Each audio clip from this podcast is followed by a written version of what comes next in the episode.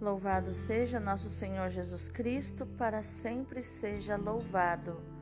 Hoje é quinta-feira, 23 de setembro de 2021, 25 semana do Tempo Comum. Hoje comemoramos o dia do nosso querido e tão amado São Pio de Pietreutina, popularmente chamado de o santo que tinha as chagas de Jesus, ou o santo que falava com os anjos, ou o santo que tinha o dom da bilocação, que é o dom, a experiência mística que alguns santos têm de estar em dois lugares ao mesmo tempo, de ser, de ser testemunhado pelo povo que estava em dois lugares ao mesmo tempo. São Pio de Pietreutina rogai por nós. Inclusive, tem podcast para você conhecer um pouquinho da vida e da pessoa desse grande santo da igreja e homem de Deus. A leitura de hoje é da profecia de Ageu, capítulo 1, versículos do 1 ao 8. No segundo ano do reinado de Dário, no sexto mês, no primeiro dia, foi dirigida a palavra do Senhor mediante o profeta Ageu a Zorobabel, filho de Salatiel, governador de Judá, e a Josué, filho de Josedeque, sumo sacerdote. Isto diz o Senhor dos Exércitos. Este povo diz: Ainda não chegou o momento de edificar a casa do Senhor a palavra do Senhor foi assim dirigida, por intermédio do profeta Ageu. Acaso para vós é tempo de morardes em casas revestidas de lambris, enquanto esta casa está em ruínas? Isto diz agora o Senhor dos Exércitos.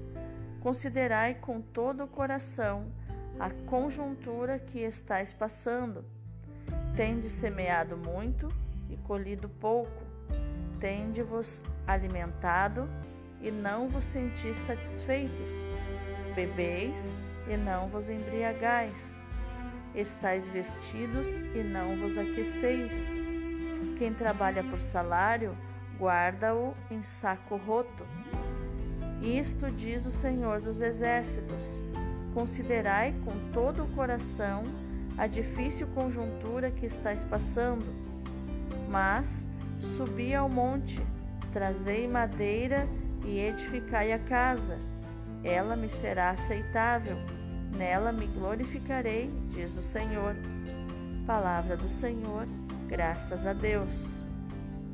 O responsório de hoje é o Salmo 149, versículos do 1 ao 9. O Senhor ama seu povo de verdade Cantai ao Senhor Deus um canto novo, e o seu louvor na assembléia dos fiéis. Alegre-se Israel em quem o fez, e Sião se rejubile no seu rei. Com danças glorifiquem o seu nome, toquem harpa e tambor em sua honra, porque de fato o Senhor ama seu povo e coroa com vitória os seus humildes. Exultem os fiéis por sua glória, e cantando se levantem de seus leitos, com louvores do Senhor em sua boca. Eis a glória para todos os seus santos. O Senhor ama seu povo de verdade. O evangelho de hoje é Lucas capítulo 9, versículos do 7 ao 9. Naquele tempo, o tetrarca Herodes ouviu falar de tudo o que estava acontecendo e ficou perplexo, porque alguns diziam que João Batista tinha ressuscitado dos mortos. Outros diziam que Elias tinha aparecido, outros ainda que um dos antigos profetas tinha ressuscitado. Então Herodes disse: Eu mandei degolar João quem é esse homem sobre quem ouço falar essas coisas? E procurava ver Jesus. Palavra da salvação, Glória a vós, Senhor. Então, o que os textos de hoje têm a nos ensinar sobre inteligência emocional, atitude e comportamento? A leitura nos mostra Ageu, que era um profeta do pós-exílio. É o primeiro dos chamados profetas menores. Não que a sua inspiração profética seja menor que a dos outros, nada disso. Mas a sua importância foi grande na reconstituição de Israel como povo. Mas para nós de hoje é insignificante, né? Que somos o novo Israel. A mensagem de Ageu está centrada na reconstrução do templo. Para que o povo seja abençoado pelo Senhor e tenha uma vida rica de sentido, é, o povo deve empenhar-se na reconstrução do templo, causa da presença visível, sensível de Deus de Israel. É importante lembrar que a palavra templo significa recorte do céu, um pedaço do céu. E esse primeiro oráculo que Ageu recebe de Deus é um insistente convite para que se termine as obras do templo respondendo certamente aquele, as objeções né, daqueles que dizem que é difícil terminar. Ele diz no versículo 4 que o templo é mais importante que uma casa. Que não adianta o povo habitar em casas confortáveis enquanto o templo está em ruínas. Veja o tamanho da necessidade que o povo tinha de se fazer, de se reunir no templo, de estarem unidos no templo. E nós, nesse pós-pandemia, né, na pandemia quase terminando, tivemos também essa experiência, né, de como sentimos falta de estar reunidos no templo, de estar nos encontrando, de estar indo à missa, de estar celebrando, louvando a Deus, adorando a Deus no templo. Mas também tivemos a experiência de transformar nossas casas em templo. Já a exemplo dos primeiros apóstolos, lá dos Atos dos Apóstolos, os primeiros discípulos, né, que transformavam, eles iam no templo e nas casas, né, eles se reuniam em pequenos grupos nas casas e também iam ao templo. É a experiência que nós chamamos hoje de células, essa igreja nas casas. O livro do profeta Ageu, apesar de não ter para nós, novo povo de Deus, a importância que teve para o antigo povo de Deus, ele conserva ainda aspectos de grande atualidade. A mensagem do profeta está centrada na reconstrução do templo, que é a habitação de Deus no meio do seu povo.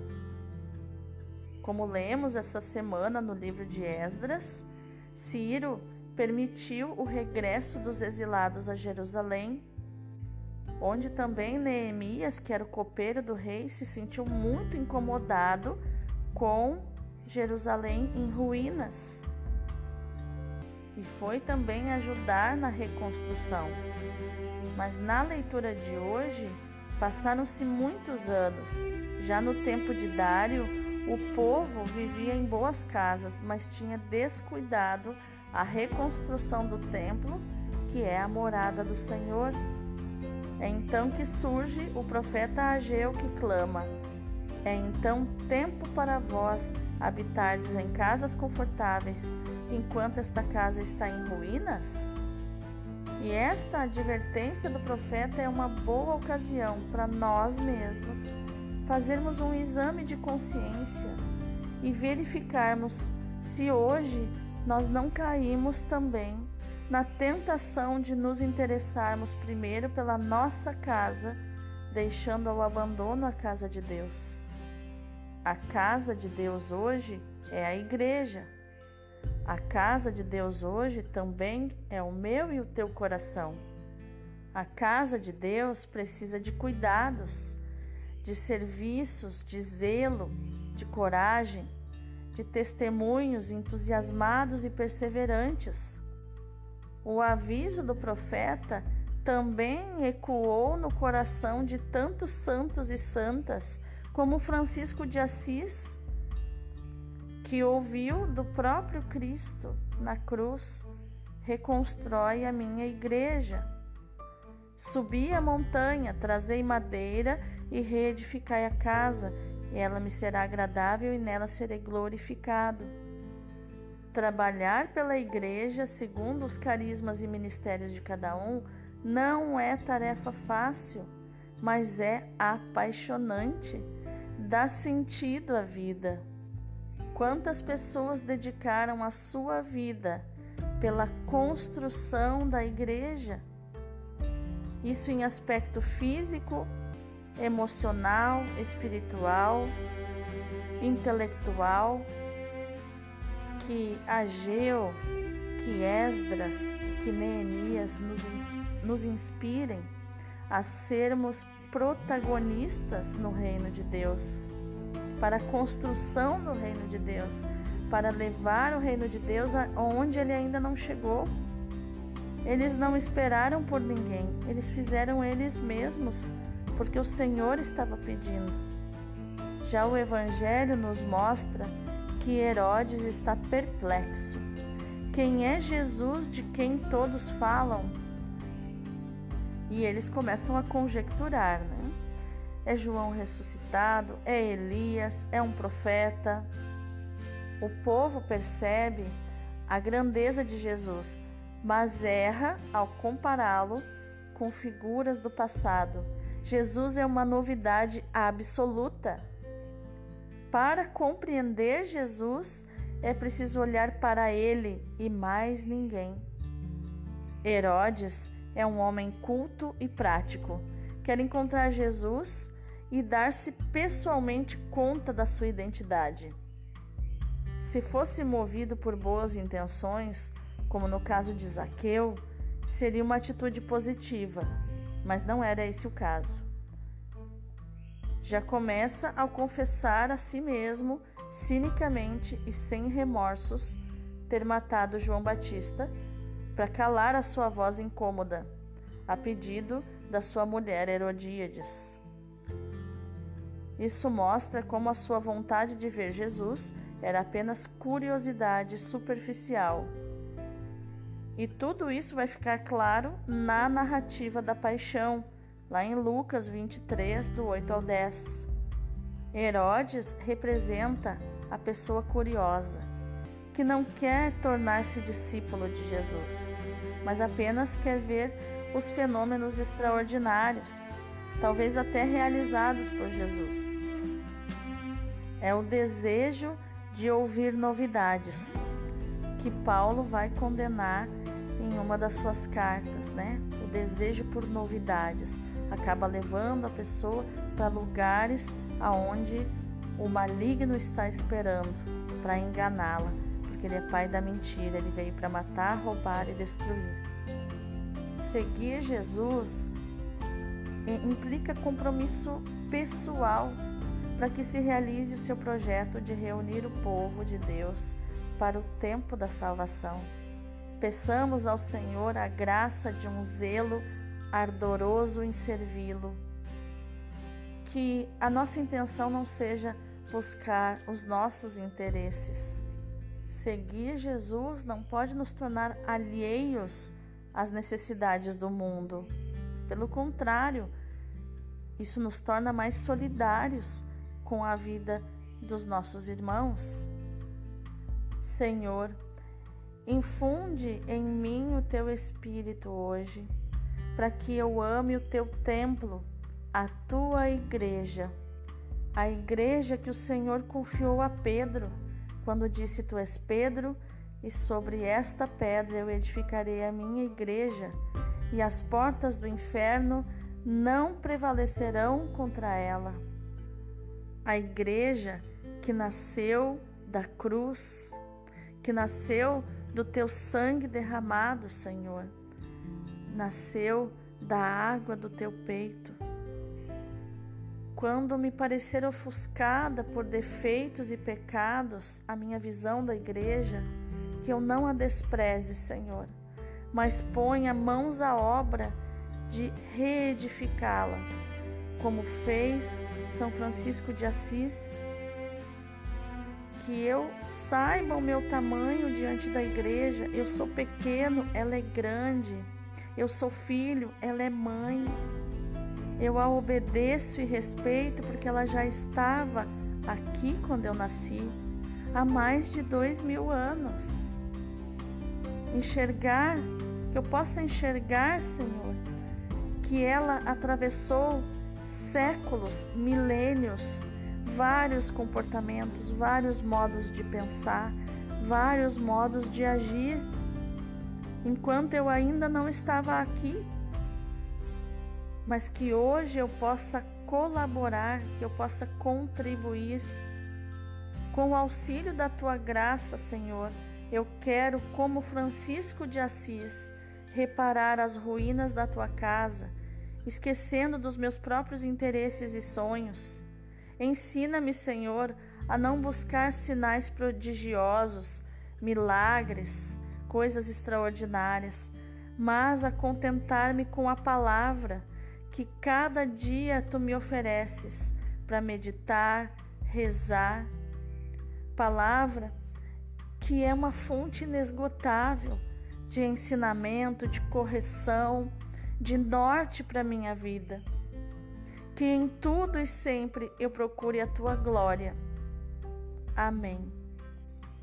Que no dia de hoje, São Pio de Pietrelcina possa te, te inspirar a amar a palavra de Deus a amar o reino de Deus, a igreja, a amar os sacerdotes da igreja, a orar por eles, a dizer para o Senhor: como eu aceito e concordo, Senhor, com a tua vontade de ter a igreja presente no mundo. Que São Pio possa interceder por ti e por mim, e que o seu anjo da guarda que hoje não precisa mais cuidar do Padre Pio, porque ele já está na glória de Deus, mas que ele esteja à nossa disposição para nos fazer enxergar essas realidades invisíveis. Em nome de Jesus. Amém. Deus abençoe o teu dia.